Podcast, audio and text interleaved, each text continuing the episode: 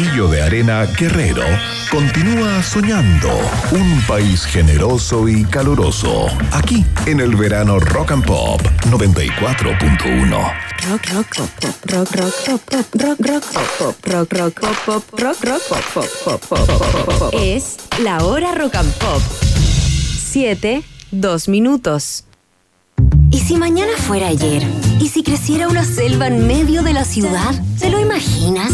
Participa en la nueva edición de Santiago en 100 Palabras. Envía tus relatos en santiago100palabras.cl y no te quedes fuera de este emblemático concurso de cuentos breves. Presentan Escondida BHP y Fundación Plagio. Proyecto acogido a Ley de Donaciones Culturales. Colabora Rock and Pop. Escudo sabe que todos somos distintos, pero esa diferencia tiene carácter, como el carácter de Escudo, porque está hecha con más cuerpo, más color y más sabor. Escudo, hecha con carácter. Carácter es disfrutar con responsabilidad. Producto para mayores de 18 años. Iván, salgan de mi lago Guerrero. Sigue protegiendo la exótica flora y fauna de un país generoso y caluroso en el verano. Rock and Pop. Bien, seguimos haciendo la fiesta informativa de la Rock and Pop. Escuchamos Sisters Sisters a esta hora. I don't feel like dancing en Rock and Pop.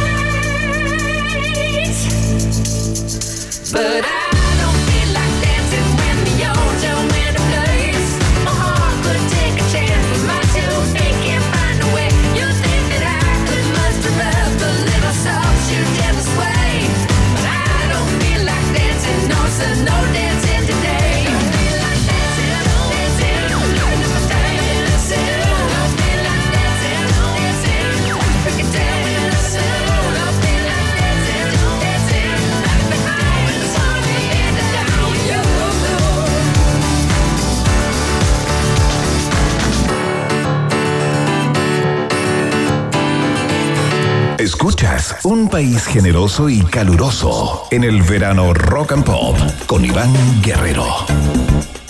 Bien, seguimos haciendo la fiesta informativa de Rock and Pop. Vamos a hablar de, em, un tema que a mí me parece apasionante, muy interesante. Yo soy padre de tres eh, y conozco a dos madres eh, de mis hijos.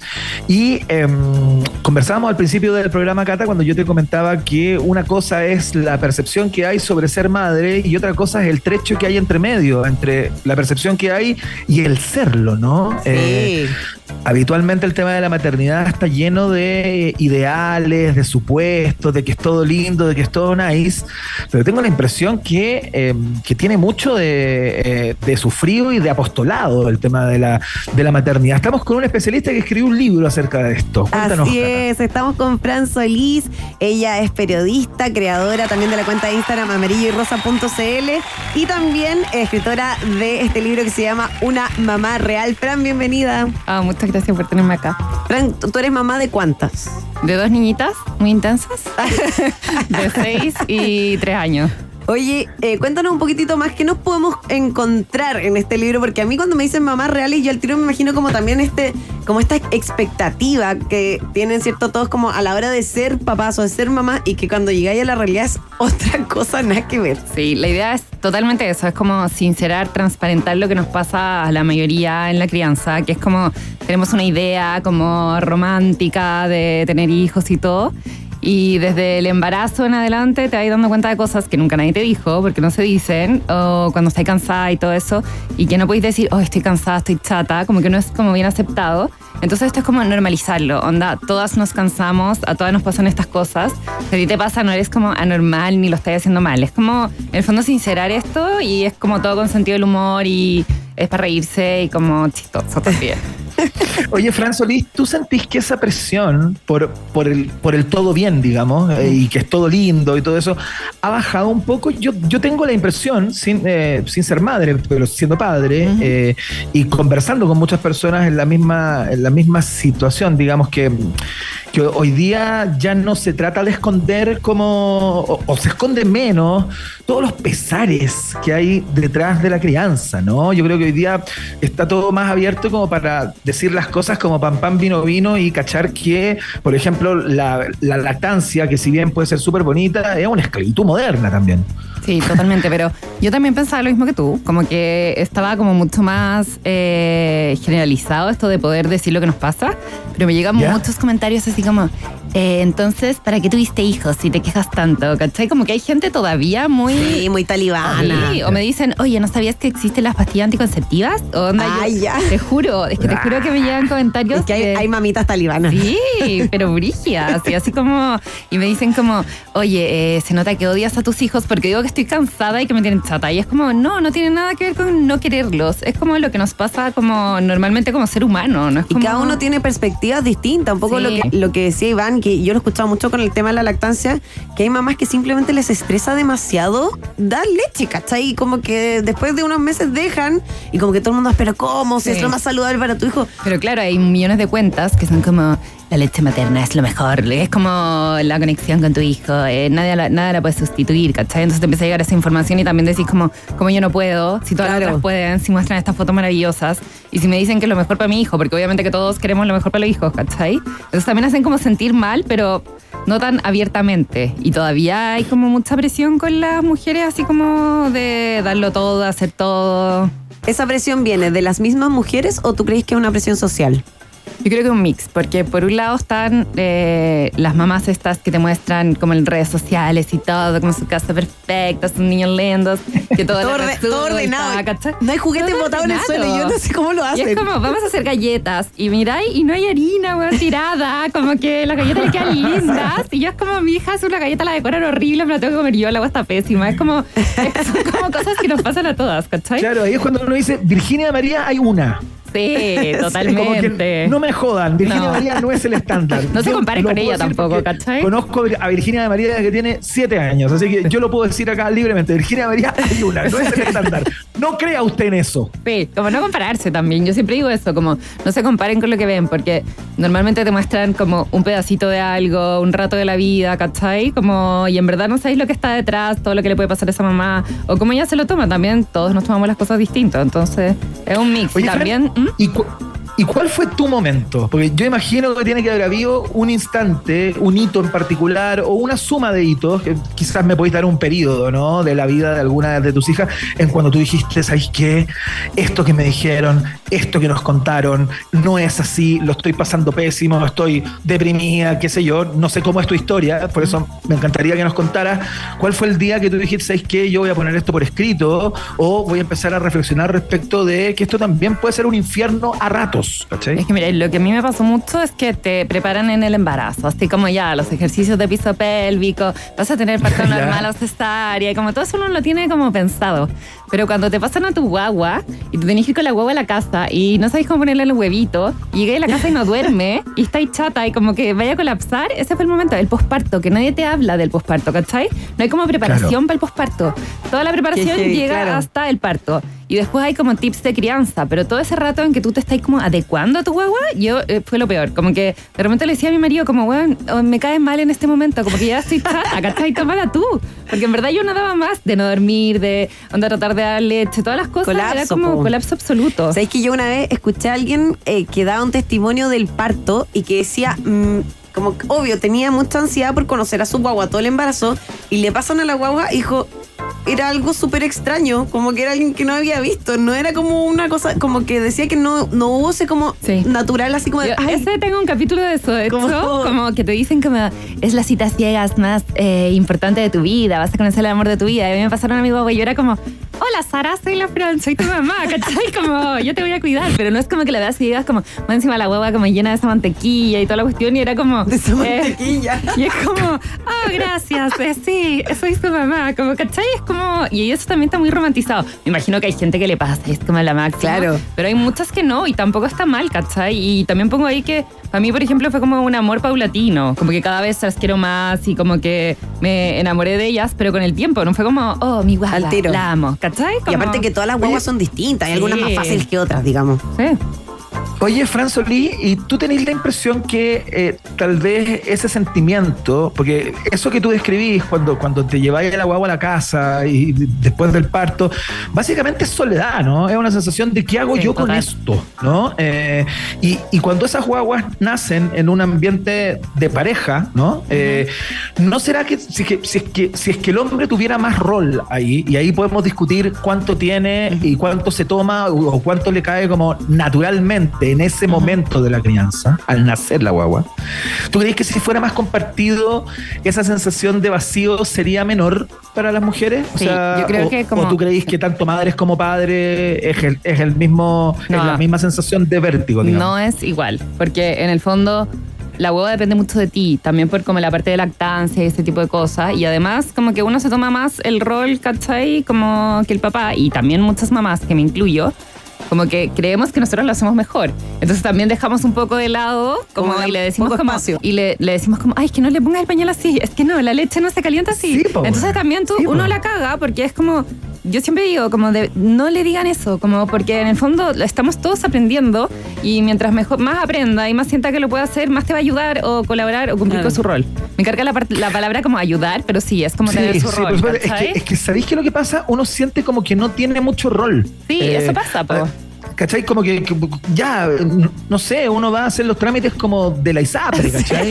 yo, con la inscripción, así con la cédula, con la cédula del cabro chico, y yo, como ese tipo de cosas. pero, como muy extra. Pero, como... pero siente como que en la casa también, eh, como que sobraya un poco, como que tampoco tenéis la pechuga para dar, qué sé yo, como no que. tenéis las mismas emociones, ni, sí. Y además que como no lo, quizá el papá como que al tiro no lo toma en brazo o lo toma después y todo, y es como con mucho cuidado, como que después las mamás se manejan con las guaguas así como si nada. Pero yo creo que si uno diera más el espacio como compartido, sería como mucho más natural también para ellos, porque también están aprendiendo, no es como eh, lo hiciste mal, ¿cachai? Como sacarnos un poco de eso para tener como más la carga compartida, porque en verdad yo siento que la carga mental y todo sigue estando en las mamás. O sea, por ejemplo, Si es que los dos tienen una reunión y la hueva se enferma, la mamá normalmente es la que tiene que cambiar su reunión. ¿Y cómo cambiamos eso? ¿Cómo crees tú que, que debería, qué debería pasar de aquí a futuro para que eso vaya cambiando? O sea, lo que yo digo siempre es como partan desde el principio dejando que haga cosas la otra persona, tu pareja, quien sea, como involucrando, no diciendo como lo estás haciendo mal y no sé qué. Y para mí es súper importante el tener como tareas asignadas, porque es como, oye, yo esperaba que tú hicieras esto, pero nunca me dijiste. Entonces al final es mucho mejor decir como ya, yo hago esto, tú así esto, tenemos como... Entonces como que te va a ir relevando, va a ir teniendo espacios de cada uno, onda, este día yo voy a hacer mis cosas, este día tú, como tenerlo como muy conversado y que no sea como el yo esperaba y tú nunca lo hiciste, porque todavía Claro. no podemos leer la mente, entonces es mucho mejor como tenerlo hablado, Claro. tener como el- los ratos de cada uno, como tareas. Estamos conversando con Francisca Solís, ella es periodista y MBA, es creadora de la tienda y cuenta de Instagram amarillo y rosa.cl eh, y del Club de Mamás Reales. Me tienes que contar eso. Estamos hablando sobre su libro, Una Mamá Real, bajo el sello Forja. Eh, ¿Qué es eso del Club de Mamás Reales? Yo en, en la tienda al principio eran como puros regalos para Baby Tower y eso, y yo empecé a meter como muy de poquito como mi crítica, como, o mi desahogo, así como las vacaciones con niños no son vacaciones, como que es lo peor del mundo, pero muy piola, y me funaban mucho. Y, empecé como a escribir, y entre medio de los regalos, y de repente me empezaron a decir, Fran, tenés que escribir un libro, me encantan las cosas que escribí, onda, eh, es como lo que pensamos todas. Y empecé a juntar como todas esas cosas para el libro.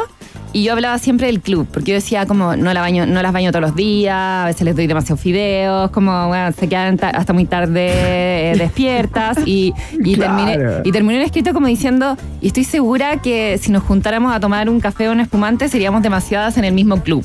Y ahí empezó como Ya. la idea del club, club, club, y yo hablaba todo el rato del club, y ahí me escribió la Winnie Gana y me dijo, Fran, hagamos el club, como real. Y ahí Ya. empezamos a hacer un podcast, que es el Club de Mamás Reales. Y es como, eh, lo grabamos con pijama, como las mamás Yo las he superadas. escuchado, son divertidísimas. Y hablamos como demasiado sincero, demasiado honesto. Onda, nos han funado infinito por las cosas que decimos. Y es como el lado como eh, sin pelo de la lengua de, de la maternidad. Oye, y el Club de Mamás Reales es el nombre del podcast.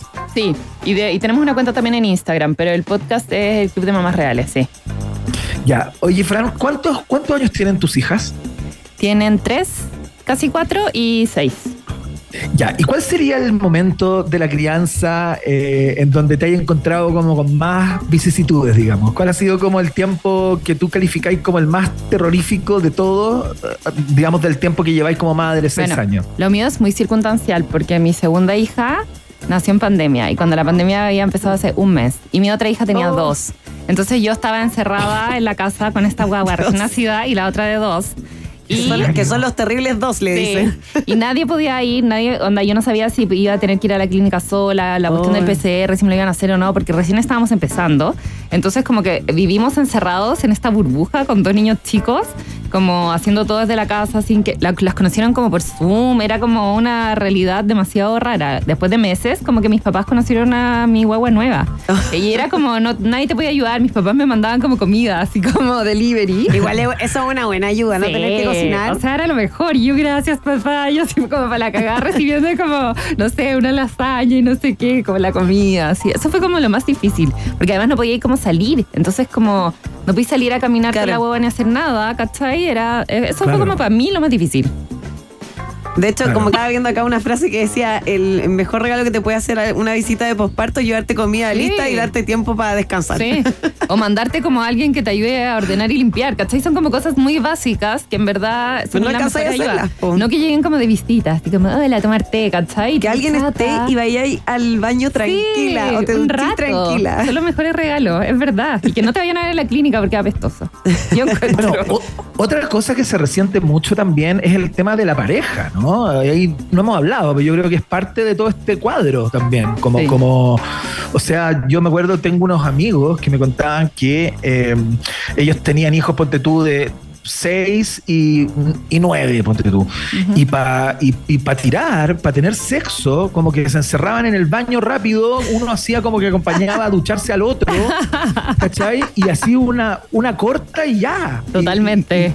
Y, y- y salir y de nuevo a, a ser padres y a, a preparar el colado, digamos. Sí, ¿cachai? y además eso también está demasiado idealizado. Como la vida sexual y todo, como que si no tiráis como más de no sé cuántas veces a la semana, eres inadecuado, entonces tenés hijo y decís como, no lo estoy haciendo bien, ya no me quiere, ¿cachai? Se empiezan a juntar todas esas cosas. Ay, qué atroz. Entre medio que peleáis porque decís, no le grites, onda, no seas así con ellos, como que tenéis como discusiones como de crianza o de no estás haciendo nada y más encima tenéis como que tener ganas y organizarte para eso y porque en verdad de repente llegan los niños en la mitad de la noche, entonces en verdad es un tema súper complejo y que uno cree que Sí, uno cree que como que no lo quieren, ¿cachai? Como que te vayan esa volada y en verdad le pasa a muchos papás que es como no es la misma vida sexual de antes, tenéis como que tener tus espacios y tus ratos y organizarte y hay muchas mamás que Y dicen casi como yo lo creo tenés que que no me en la agenda. No, lo tenés que anotar en la agenda Lo de casi. hacer como citas, también yo encuentro Y lo otro que bueno. encuentro heavy es que está muy juzgado hoy día los papás que hacen o toman ciertos espacios de vida solo. Ponte tú, no sé, pues parejas que dicen ya, eh, todos los martes, martes de cita, entonces vamos a ir a dejar a los niños donde los, los abuelos y vamos a salir solos. O los papás que se toman de sus tres semanas de vacaciones, se toman una para irse solos a, no sé, uno all inclusive. lo mejor, tú. que es lo mejor. ¿Cachai? Eh, los papás que deciden sacar a los niños temprano en la pieza. No, es que cómo los voy a sacar tan antes, no sé qué. Necesito mi espacio de pareja. Entonces, Sí, como po. que es heavy que eso, hoy día, yo igual he visto muchos juicios a la gente que hace ese tipo de cosas. Pero ¿cachai que todavía está el juicio? Como Es por. heavy. Yo me fui con unas amigas el año pasado a Río, con mis amigas del colegio, después de 200 años que logramos coordinarnos todas, porque todas con niños y todo. Bueno, fue increíble. Y yo estaba más surgida, yo como primera vez que dejo a mi niñita, mis amigas, así como, no, es que cómo van a estar solas. Y, y lo pasamos demasiado bien. Y todos me preguntaban, ¿y con quién se quedan? Y yo, como, broma. Así Tiene un como, papá. Sí, ¿cachai? Como, si él se va a algún lado, no le van a preguntar con quién se quedan. Obvio que se quedan conmigo. Pero todos me decían, ay, pobrecito, como se va a tener que quedar con las dos. Pero si yo, o sea, si él se va, no es pobre Fran, ¿cachai? Sí, po. Igual es muy injusto eso. Oye, Fran, esto para que, para que quede súper claro como el contenido del libro, ¿no? Eh, esto no es como una guía o No, como no, un. ABC para sobrevivir a la maternidad. Yo parto diciendo Eh, que yo no soy como experta ni en nutrición, ni en pediatría, ni en crianza respetuosa, ni nada. Es como muy mi experiencia, la experiencia de la seguidora y además tenemos dos chats de WhatsApp. En amarillo y rosa, ¿Ya? que uno son 300 y tantas mamás y la otra son ciento y algo. Wow. Una es- uno es de datos y la otra Wow. es de hablar. Entonces, como, me pasó esto, alguien le ha pasado y como que son como las historias, cuentan todo porque es como su red de apoyo al final. Entonces, Sí, eso po. también está muy plasmado en el libro. Son como lo que nos pasa a todas y contarlo son como mini historias, tiene partes como chistosas, como frases. Es como muy. Yo siento que es muy fácil de leer porque uno siempre se puede sentir identificado con algo. De hecho, hay mujeres que no son mamás y me dicen, me lo compré, me lo leí y me morí de la risa, como que lo encontré demasiado chistoso igual. Ya, que bueno, bueno, Fran, tú cachai que de acá pasáis al, al stand-up en, en dos en, en dos minutos. o sea, es como súper buen stand-up este libro, ¿no? Sí, buen dicho además. Que- Ah, mira, igual podría ir probar. Es que Ah. como que soy demasiado ridícula y me encanta decir hablar y decir cosas y pongo mil caras. Entonces, Oye, me gusta además que el libro tiene como la parte del texto principal, pero además to- todas las páginas abajo tienen unas frases como muy divertidas. Seguí usando mi ropa maternal mucho tiempo después de que mis niñas nacieron. Es que eso es como cosas que nunca pensé antes de tener hijos y son puras frases así como de cosas como que caché. Lo encuentro genial, están muy buenas las frases. Oye, Fran, esto está, Fran. esto está disponible ya, ¿no? Sí. El libro, sí, po. Eh, en mi Instagram se pueden meter y está en la página web y eso se los puedo mandar con dedicatorias y me dicen para quién y Ah. todo. Está en las librerías, está en Editorial Forja que está en ebook también, para los más tecnológicos. Eh, y está en Busca Libre. Excelente, todos a leer entonces Una mamá real de Fran Solís. Fran, gracias por estar con Muchas nosotros. gracias a ustedes, se pasaron. No, Chao, que te vaya muy bien, gracias. Chao, chao. Y nos quedamos ahora con una mujer que hace magia. Es Dua Lipa, que llega con Houdini a Rock and Pop.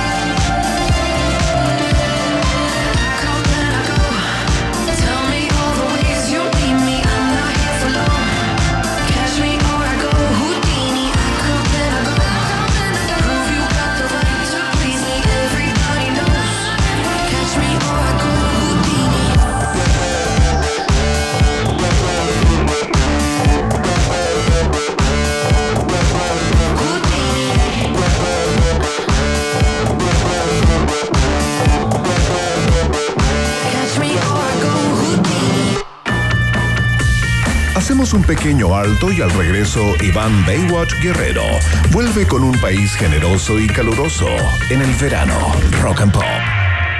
Temperatura rock. Temperatura pop. Temperatura rock and pop en Rancagua 32 grados. y en Santiago. 30 grados. Rock and Pop, música 24/7. Ya no hay forma de frenar la revuelta de los tres. Cuarta fecha el 1 de mayo con cancha de pie Movistar Arena. Últimas entradas para el tercer concierto del 30 de abril. Y en regiones Concepción, Antofagasta y Puerto Montt. Sé parte de la historia junto a Álvaro, Titae, Ángel y Pancho. Entradas en punto ticket. Produce cuatro parlantes y Moyo. Porque tiene conductor de reemplazo, grúa de emergencia 24-7, revisión técnica a domicilio gratis. Podría nombrar tantos beneficios del seguro de auto full cobertura de Seguros Falabella, pero la noticia de hoy es que todos esos beneficios y más están con hasta 25% de descuento. Contrátalo hoy, 100% online, en segurosfalabella.com. En la app Rock and Pop Radio encuentras la música, los programas, los concursos y todos los contenidos generosos de Rock and Pop. Desde un solo lugar, escucha la radio en vivo y los capítulos de Un país generoso internacional con Iván Guerrero y Maca Hansen. Los porqué de la música, el podcast sobre sonidos, emociones y ciencia con el divulgador científico Gabriel León. Y el oficial, Inside, de raras tocatas pencas, con la historia particular de las canciones que nacieron en el estudio de la 94.1. Rock and Pop Radio. Rock and Pop Radio. Descárgala en App Store y Google Play. Rock and Pop 94.1. Conectados con la música 24-7. Iván Corriente de Humboldt Guerrero continúa explorando las maravillas de un país generoso y caluroso en el verano Rock and Pop. Estimados pasajeros, pónganse cómodos y prepárense para el despegue. Llegó el momento de subirte al DeLorean de la 94.1 y viajar por la historia de nuestra cultura pop. Es el viaje en el tiempo en un país generoso de la rock and pop. Primera estación.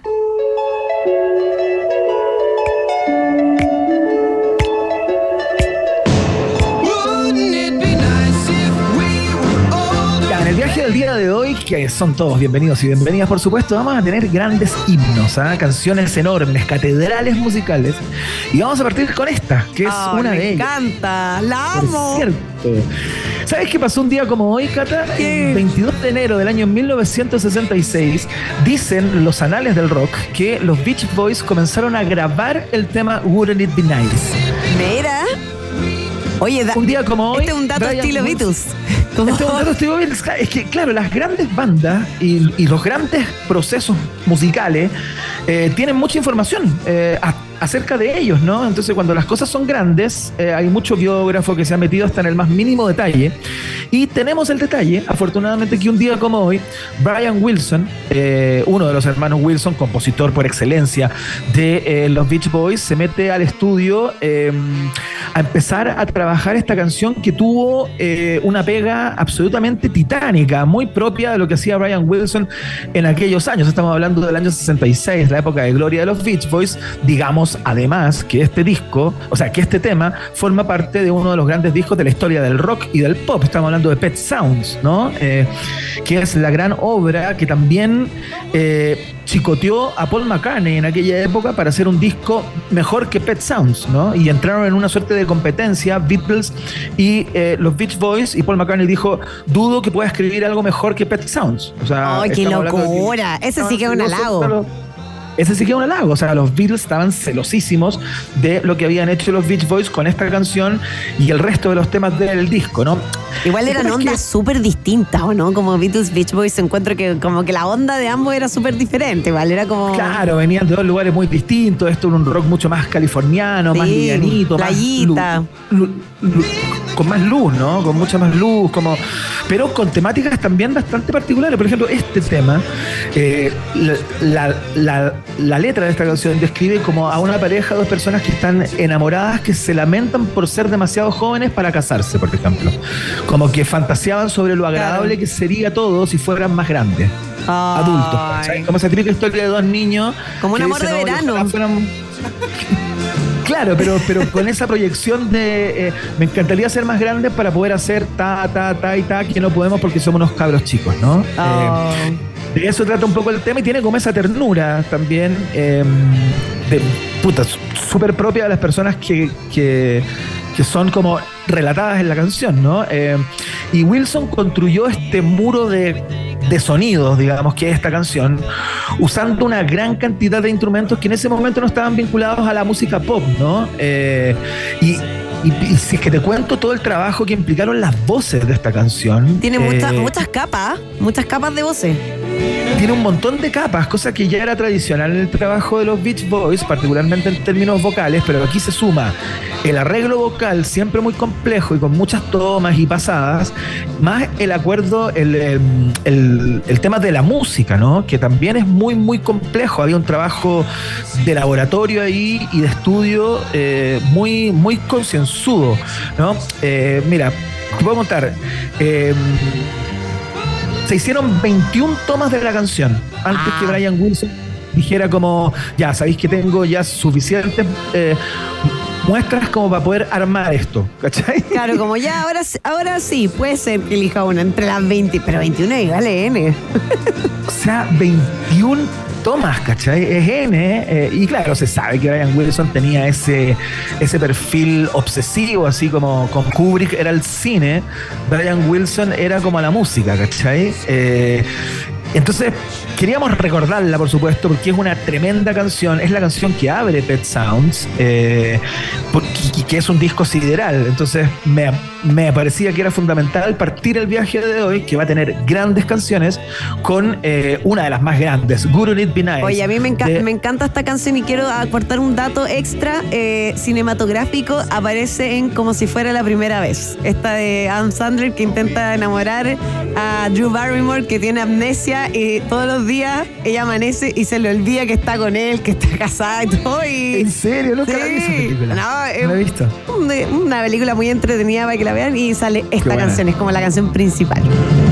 Excelente, hermoso el dato ahí de eh, Cata Muñoz para poner en la guinda esta primera estación un día como hoy. Se empieza a grabar Wouldn't It Be Nice de los Beach Boys. Vamos a la siguiente estación. Próxima estación.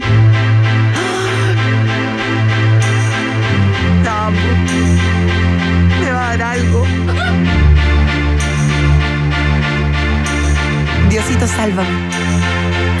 Sácame de acá.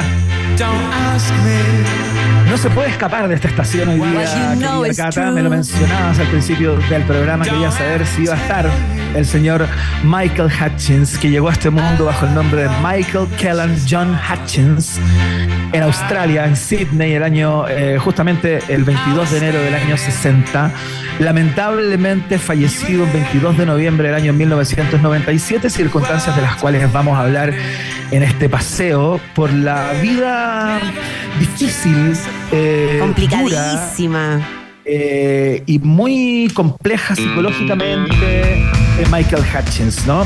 Estamos hablando de este músico australiano, cofundador, vocalista, frontman, performer eh, de la banda australiana también Inexes, ¿no? Por aquella época, eh, sin lugar a dudas, y no lo digo yo, lo dicen los expertos de esa época, eh, estamos hablando de uno de los mejores frontman y vocalistas del mundo, ¿no? Ese cetro por aquellos años se lo peleaba Freddie Mercury de Queen, que todavía vivía, se lo peleaba Bono de U2 y Michael Hutchins, George Michael podría entrar también ahí, pero estamos hablando de un quinteto que eran como los frontman y los mejores eh, vocalistas del mundo. No, está en un Eh, listado privilegiado Michael Hutchins. Aparte que, eh, digámoslo yo, puedo decirlo, guapo, guapo. Tiraba pinta. No, claro. El tipo eh, exudaba un carisma como enigmático y, y un, y un sex appeal importantísimo Sí. con sus movimientos sobre el escenario, muy exuberantes, ¿no? Dicen que era una mezcla entre Jim Morrison, porque tenía mucho de, Jim Morrison como en su performance, ¿no? Tenía algo de Elvis también, de Mick Jagger, o sea, estaba ahí, digamos, sus referentes eran los más grandes también, ¿no? Entonces el tipo armó un mix ahí, un personaje sobre el escenario que era de un, de un magnetismo y un sex appeal importantísimo, ¿no? Era un sex symbol de aquella época, no por ello, o sea, eh, digamos, a propósito de eso también, eh, tuvo, tuvo novias, digamos, súper súper lindas. Kylie Minogue. Kylie Minogue, Helena Christensen también. ¿no? También. Eh, dice- también dice- era una. Dicen que Kylie Minogue fue como el gran amor de su vida. po. O sea, eso, Sí, se, po. eso se va a entender en el documental. Yo no sé si ustedes lo han visto, el documental es buenísimo también. Es muy bueno, es muy bueno y habla justamente de ese carácter eh, del que, probablemente lo llevó por las rutas que finalmente lo llevaron a la muerte, ¿no? Un tipo eh, sumamente inseguro, absolutamente eh, devastado por la fama, la gloria, se andaba escondiendo, tenía como pánico escénico, era una persona muy, muy tímida en muchos lugares y este este rol, ¿no? De ser el frontman de una de las bandas más exitosas de aquella época, eh, lo, lo estuvo tironeando permanentemente. Sí. Entonces él no lo pasaba bien, tuvo Como que lo abrumaba. muy complejos, claro, lo abrumaba totalmente, Cata. Eh, tiene, tiene momentos de altos consumos de alcohol, de drogas, eh, y que no podía salir de ahí, ¿no? Y hay, hay una situación muy curiosa. eh, que está relatada en el documental al que tú aludes, eh, que tuvo que ver con sus últimos años, ¿no? Como que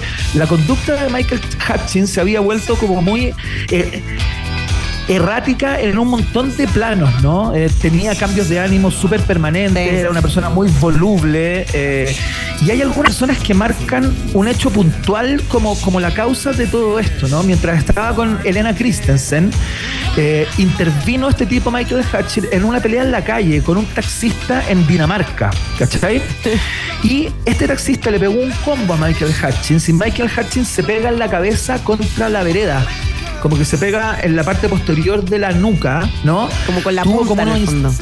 Claro, y tuvo unos instantes de inconsciencia. eh, le empezó a salir sangre por las orejas y por la boca. Una cosa súper curiosa. Estuvo internado varios días y si bien la fractura de cráneo que tuvo eh, soldó finalmente, el impacto que tuvo afectó a algunos nervios y como resultado perdió los sentidos del olfato y del gusto.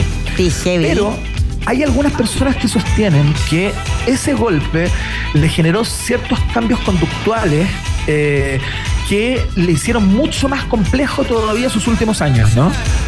Como, como que el, el tipo tenía comportamientos bien muy, muy raros, como que es que como que de la nada cambiaba así, no sé, es como que si yo te gira, iba todo el rato a la derecha, de repente pa, hacia el lado, pero como, como dando un ejemplo muy burdo, digamos. Como que iba así eh, hablando una cosa y de repente otra, Sí. nada que ver. Tal cual. Tal cual, tal cual. Había muchas personas que pensaban que, se había vuelto loco, que tenía algún tipo de enfermedad mental.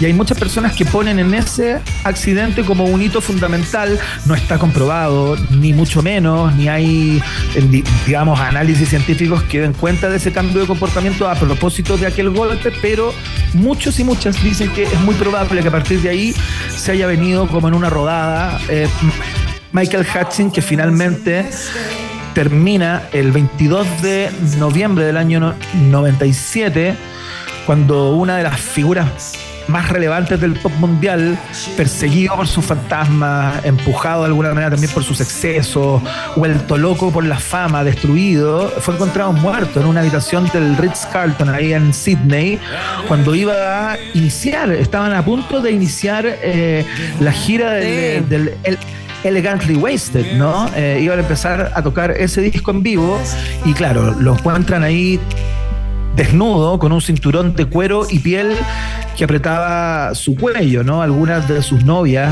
eh, Paula Yates, de hecho, eh, la más polémica de todas y que fue su última, su última pareja, digamos, contaba que Michael Hutchins tenía a veces ciertas prácticas sexuales medias border, ¿no? Eh, O sea, y que dicen que justamente el cómo lo encontraron, eh, eh, claro, al principio decían que pudo- podría haber sido un suicidio, ¿cierto? Pero después hablaban de que fue como esto de llevar como una práctica, una práctica sexual al extremo. También se barajaba esa, esa alternativa.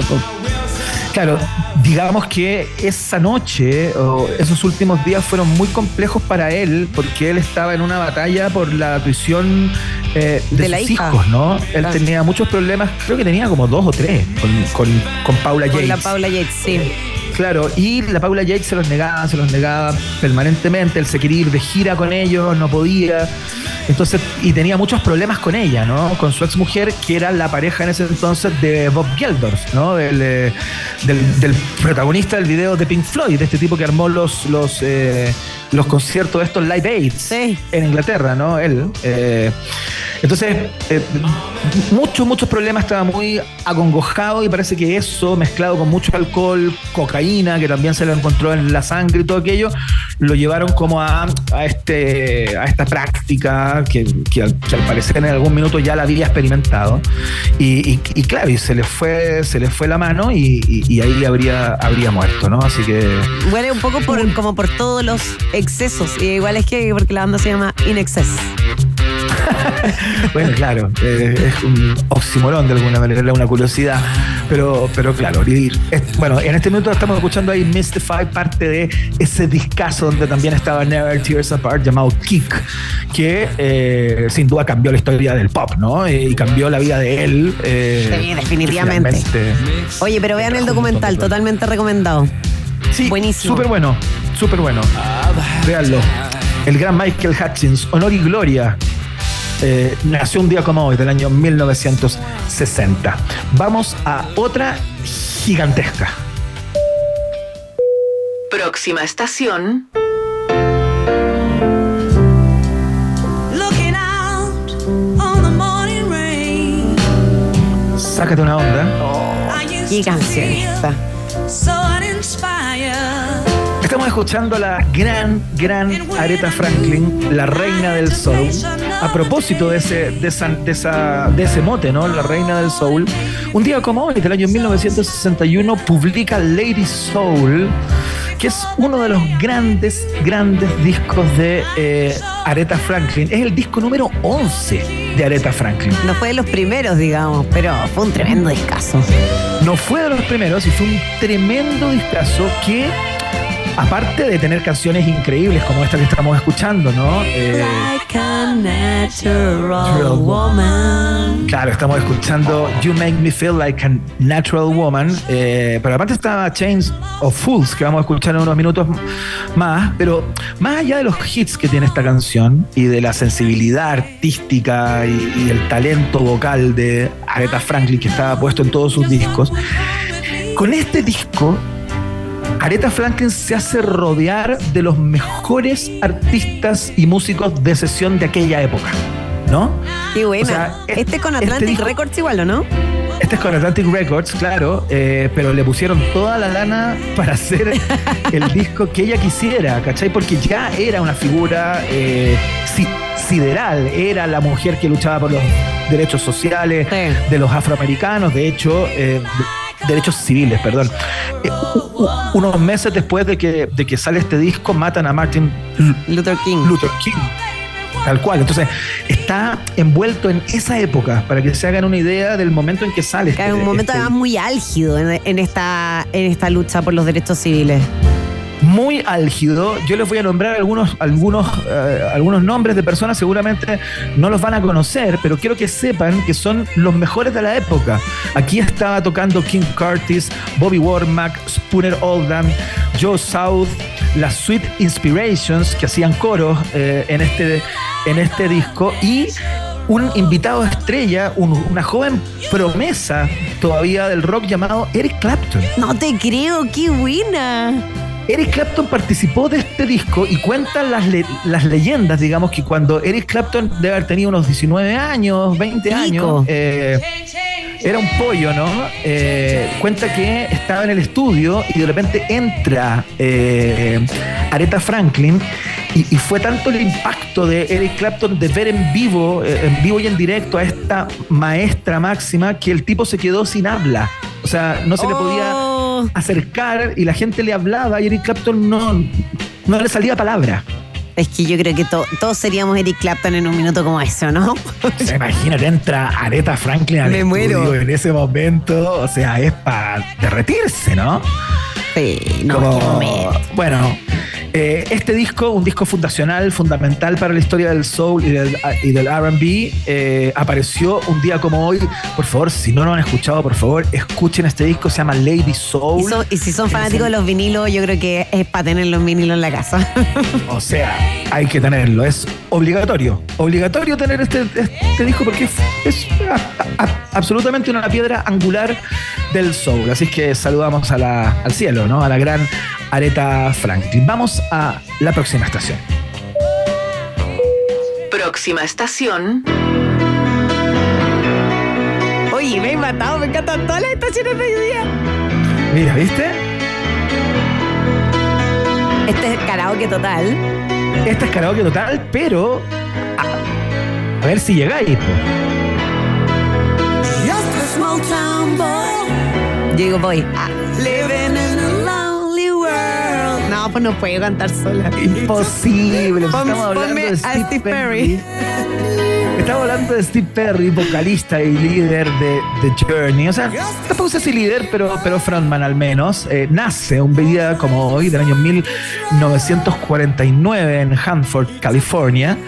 Eh, bueno, cantante, compositor gringo que se dio a conocer justamente a pesar de que tuvo una breve carrera solista luego de que sale de The Journey, pero estuvo entre el año 78 y el 87 y luego entre el 95 y el 98 cuando la banda tuvo como un revival, ¿no? Sí. Eh, y, y es el responsable, de alguna manera, según la, crítica especializada, ¿no?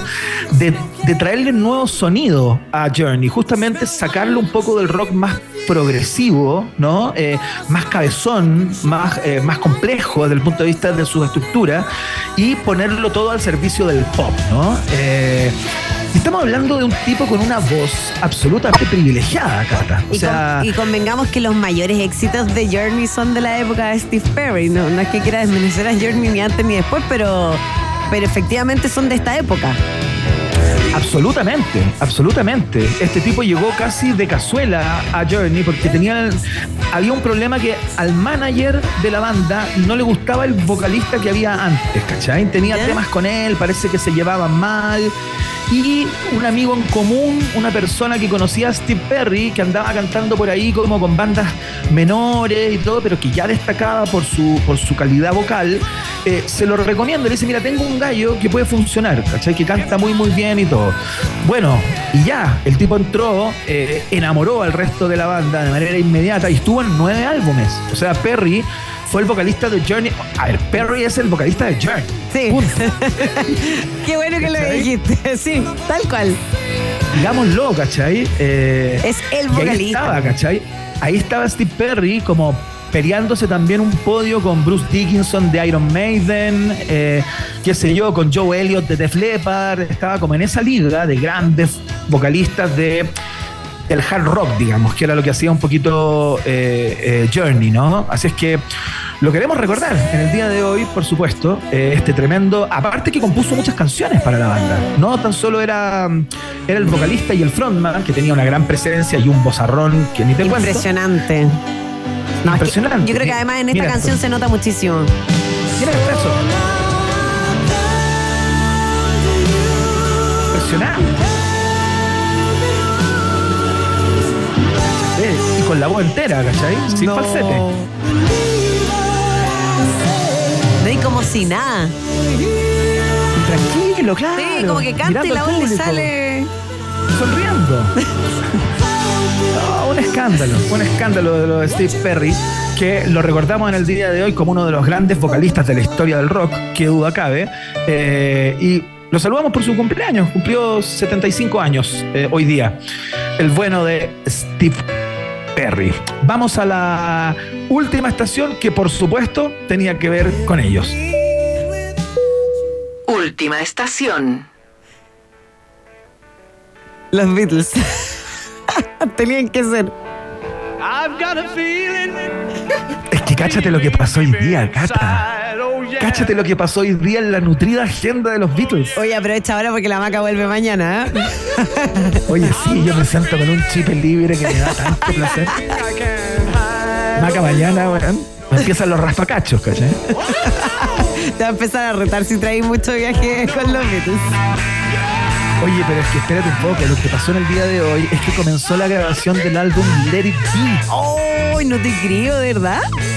Yo te diría probablemente uno de los discos más difíciles para la banda, ¿no? Eh, estamos hablando del duodécimo y último álbum de estudio de la banda de rock inglesa, que no, que, que fue el último que apareció, pero no el último que se grabó. Abbey Road se ganó, se grabó después, Después. de este disco, pero apareció antes, ¿no? Por, por cosas de sellos y enredos de esos, ¿no? Eh, Cacha que este disco fue lanzado, o sea, lo que estamos conmemorando hoy es que se comienza la grabación del álbum en el año 1969, el 22 de enero, pero fue lanzado el 8 de mayo de 1970, días después de que se hiciera oficial la firma de este papelito del cual nos contaste tú hace algunas Ay, semanas el contrato de divorcio.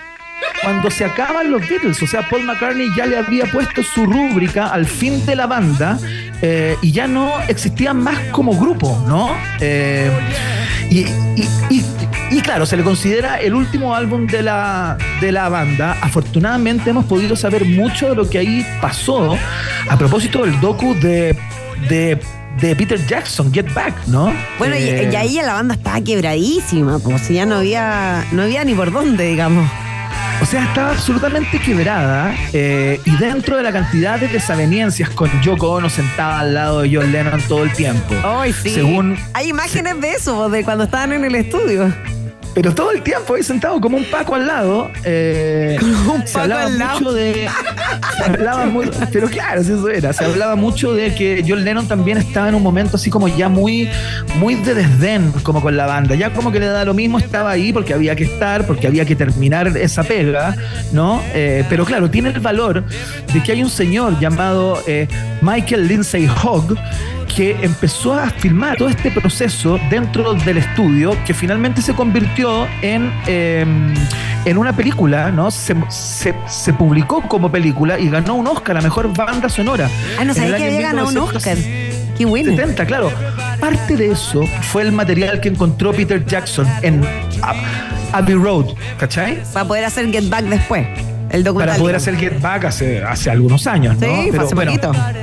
Las discusiones eran permanentes, tanto que en un momento que se ve ahí en el documental, eh, eh, de- George Harrison renuncia y se va del estudio, deja todo votado, dice que ya, chao, sabéis que yo no doy más, Es que me además, voy de acá. además convengamos que George Harrison está en toda esta parada como paz y amor, eh, con su conexión con la India. ¿Te acordás que estaba como en toda esa onda Claro. como, no- como que no quiero estresarme por nada, digamos? Claro, aparte estaba con el dolor de que, a pesar de que ya había dado muestras de que era un tremendo compositor, más allá de que un eximio músico, pero un gran compositor, estos tipos seguían sin darle mucho crédito, ¿cachai? Y lo, y- y lo miraban como un hermano menor un poco. En esta época ya había salido My Sweet Lord, ¿no? Mm, No sé, yo creo que Todavía un no, poquito un posterior. poquito No después. estoy seguro de las fechas, fíjate. Puede que haya sido un poquito después. Pero, pero ¿sabéis que hubo un factor que fue clave? En todo este proceso, Paul McCartney insistió permanentemente que los Beatles tenían que volver a tocar en vivo. Desde el año 66 que los Beatles no habían tocado nunca más en vivo. ¿Ya? Cansados de los gritos de los fans y que no escuchaban lo que tocaban, etcétera. Y todas esas historias que se cuentan, Paul McCartney dijo, tenemos que hacer un, una tocada, o sea, volver a tocar en vivo para reencantarnos con esto que se está acabando, se está muriendo. Y en ese momento a alguien se le ocurre, oye, ya, pero mira, si estamos tan quebrados, planificar una gira, lugares donde tocar y todo, ¿por qué no tocamos acá en el techo, acá arriba? y hagamos tocata. épico Y, momento. eso se y ese es el épico momento en que salen al techo del sello Apple y hacen esa tocata que fue interrumpida finalmente porque la policía llegó Sí. a cortarles los equipos, digamos. Pero eh, muchas canciones de este álbum, del Let It Be, están tomadas de De esa esa grabación. tocata en vivo, de esa tocata en vivo. De hecho, esto que estamos escuchando, Get Back, eh, es lo que sonó ahí arriba. Es esa grabación. De hecho, creo que Get Back nunca la grabaron en estudio, po. No, po, nunca se Es grabó solo, en es solo esta, esta es la única versión que hay. Exactamente, tal cual.